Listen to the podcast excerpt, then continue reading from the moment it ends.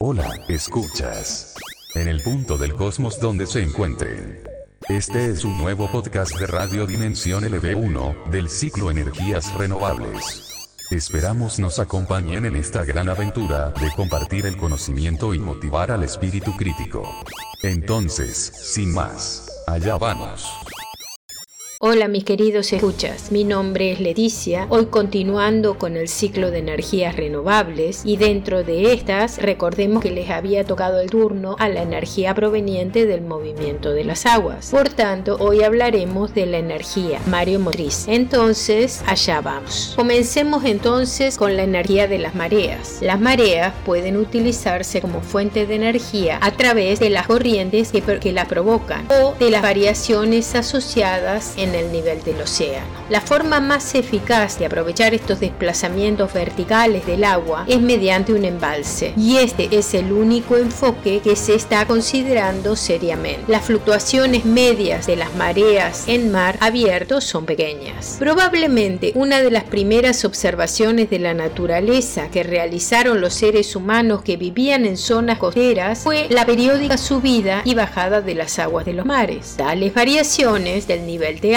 se producían en forma predecible. Se constata que los periodos de subida y bajada de las mareas son diurnos, aproximadamente o bien cada 24 horas o bien semidurnos cada 12 horas y esto sucede en determinados estuarios y fiordos o en cualquier lugar donde el mar penetra en la costa entre paredes en forma de embudo, se pueden llegar a alcanzar alturas de agua de hasta 10 metros y más. El, el cambio de altura se produce entre la baja mar y la pleamar en puntos costeros, que puede variar entre medio metro y 10 y hay veces más de 10 metros, según la localización y características físicas del lugar. Este intervalo se denomina alcance y puede dar lugar a almacenamiento de energía potencial. Por otra parte, el agua al moverse da lugar a corrientes de marea que pueden hacer que el agua se mueva a velocidades de hasta 5 metros por segundo, por lo que también se genera energía cinética. Por lo tanto, las mareas están asociadas a dos formas de energía de elevado grado termodinámico, la potencial y la cinética, susceptibles de ser transformadas en electricidad con eficiencias elevadas, en las denominadas centrales mareomotrices. Este movimiento periódico y alternativo de las aguas del mar es inducido por el efecto combinado de las atracciones mutuas entre la Luna y la Tierra y a veces el Sol y la fuerza centrífuga que aparece como consecuencia de la rotación del sistema Tierra-Luna alrededor del centro de masas que tienen en común. Las centrales mareomotrices suelen funcionar según un esquema que consiste en atrapar el flujo ascendente de agua creado durante la pleamar por medio, por ejemplo, de una presa construida en un, en un lugar apropiado de la costa. El flujo provocado por esta marea se deja pasar a través de esclusas que se cierran una vez que se ha alcanzado la pleamar. Al retirarse la marea, el nivel de agua en el exterior de la presa baja y se crea un desnivel o un saldo que será máximo al llegar a la baja mar. En este momento se abren las tuberías de acceso a las turbinas, las cuales pueden permitir el paso de un caudal elevado. Una vez que se ha almacenado el agua de la pleamar, el esquema de funcionamiento de una central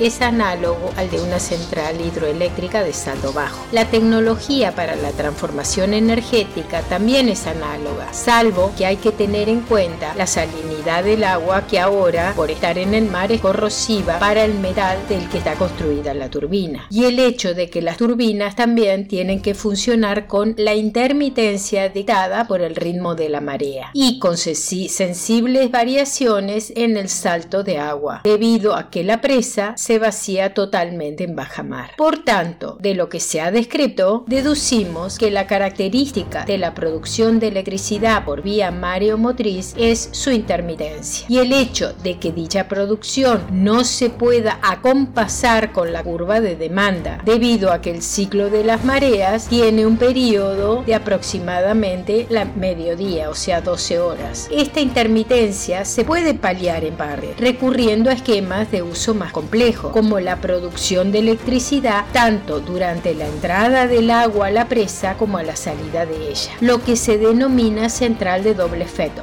y esquemas de bombeo con embalses adicionales similares a los que se utilizan en las explotaciones hidroeléctricas. Veamos ahora otra alternativa, que es usar la energía cinética contenida en las corrientes de marea en el propio mar. Se trata de fuertes corrientes superficiales que se generan al incidir, al incidir el agua en estrechos canales entre acantilados o entre dos islas y cuya energía cinética es susceptible de ser convertida en par motor en el eje de una turbina. ¿Por qué se producen las mareas? Esto es debido a que la Tierra y la Luna ejercen una interacción gravitatoria mutua intensa, debido a la proximidad a que se encuentran. La Tierra retiene las aguas de los mares como consecuencia de la atracción gravitatoria, pero la Luna atrae también tanto las tierras como las aguas de nuestro planeta. En el caso de las primeras, están rígidamente unidas, por lo que dicha atracción no provoca desplazamiento perceptibles de las mismas.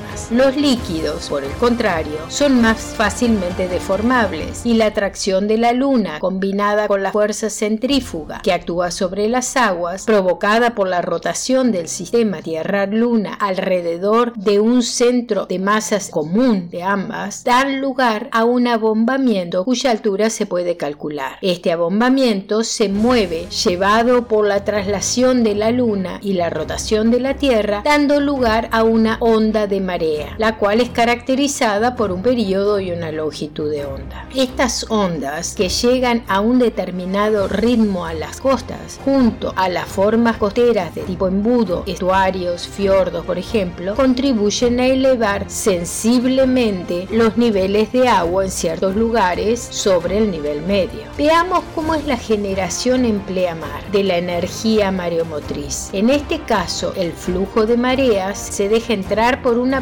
con las esclusas abiertas y las turbinas desconectadas. Esto se realiza durante el tiempo que tarda en alcanzar la pleamar. Llegada a esta, se cierran las esclusas y se espera un tiempo mientras baja la marea hasta que se crea el máximo saldo que permita funcionar a las turbinas con una eficiencia elevada, que generalmente coincide con la baja mar. Entonces se deja pasar el agua por las turbinas que convierten la energía de la presión hidrostática en momento de eje de giro que se transmite a un generador eléctrico. Mientras que la producción de energía de doble efecto, como la mencionamos antes, es decir, una producción cuando se inunda y otra producción pleamar. En este caso, parte de la energía eléctrica se produce, como dijimos, por inundación, manteniendo en funcionamiento las turbinas durante la entrada del agua a la presa, con lo que el agua, si bien pierde una parte de energía y por tanto alcanza menos altura en la presa. Cuando el agua ha entrado, se cierran las compuertas y se hacen funcionar las turbinas, produciendo electricidad al modo de pleamar. Con esta estrategia se, consiguen ya no dos picos, sino cuatro picos, aunque son de menor producción de electricidad que en los casos anteriores, y con una duración de aproximadamente 5 horas cada uno. Es decir, se consigue mitigar la intermitencia de la producción y por tanto y haciendo menos necesario un reforzamiento de la red. Comentaremos ahora cuál es el impacto en el medio ambiente. La construcción de una presa en una zona de costa caracterizada por mareas económicamente explotables puede tener efectos muy significativos sobre el ecosistema de la zona.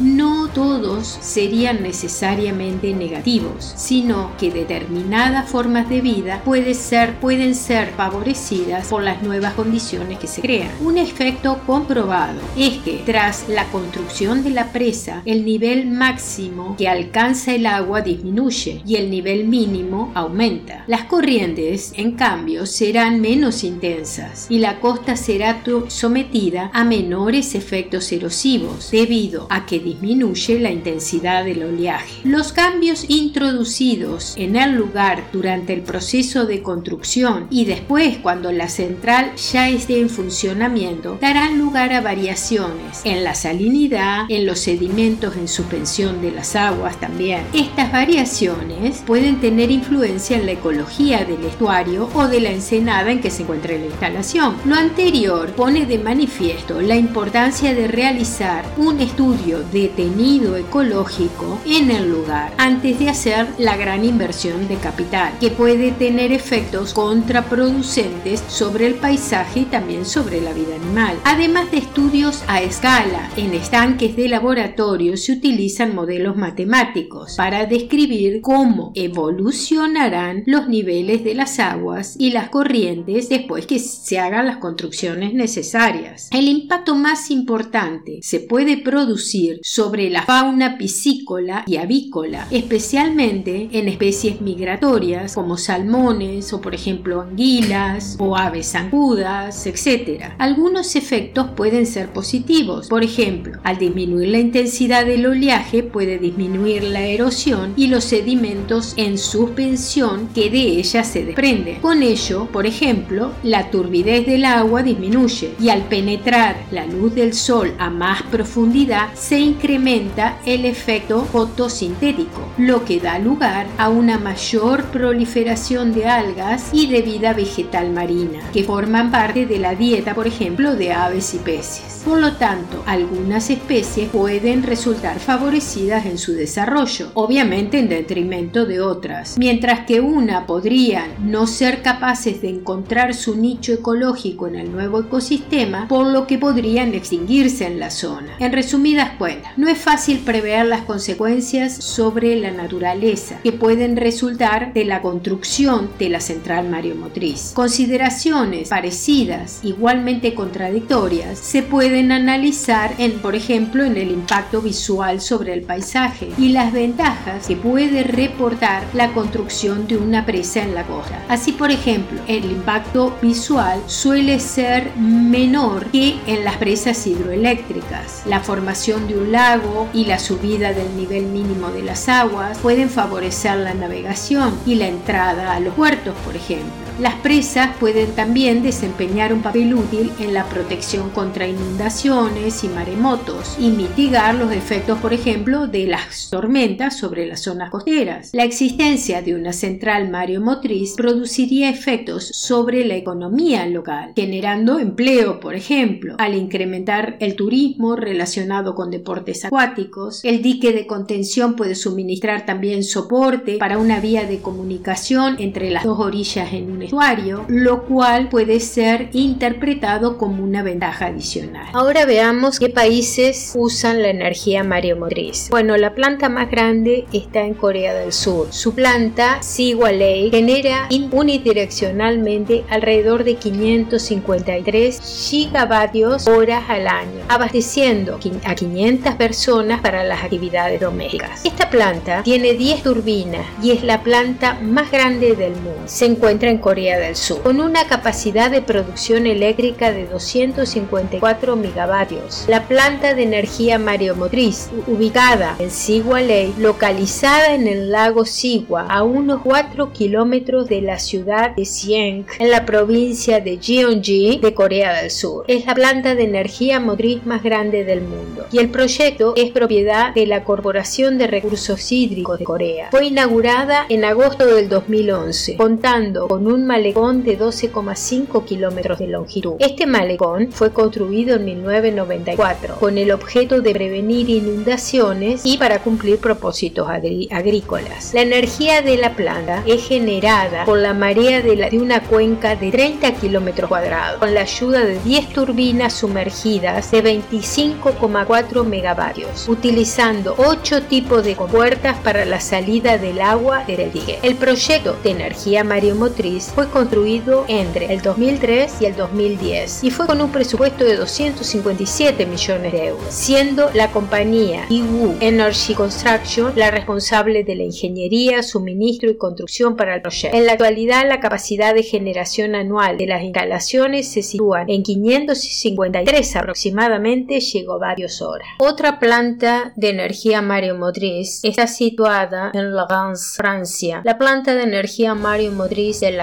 Consta de 240 megavatios, situada en el, en el estuario del río Rance, en Bretaña, Francia. Ha estado en funcionamiento desde el año 1966, siendo por tanto la estación de energía Mario Motriz más antigua y la segunda más grande del mundo. La planta de energía renovable actualmente operada por la Energía Eléctrica de Francia tiene una capacidad de generación anual de 540 gigavatios hora. La planta de energía mariomotriz de Lagrange, llevada a cabo entre 1961 y 1966, consistió en la construcción de una presa de 145 metros de longitud, con seis compuertas de ruedas fijas y un dique de 164 metros de largo aproximadamente, siendo el área de la cuenca abarcada por la planta de 22, aproximadamente 22 kilómetros cuadrados. El lugar donde se sitúan las instalaciones es una cuenca con un rango de marea media de 8,2 metros, el más alto de Francia, permitiendo producir energía a través de 24 turbinas de bulbos reversibles con una potencia nominal de 10 megavatios cada una.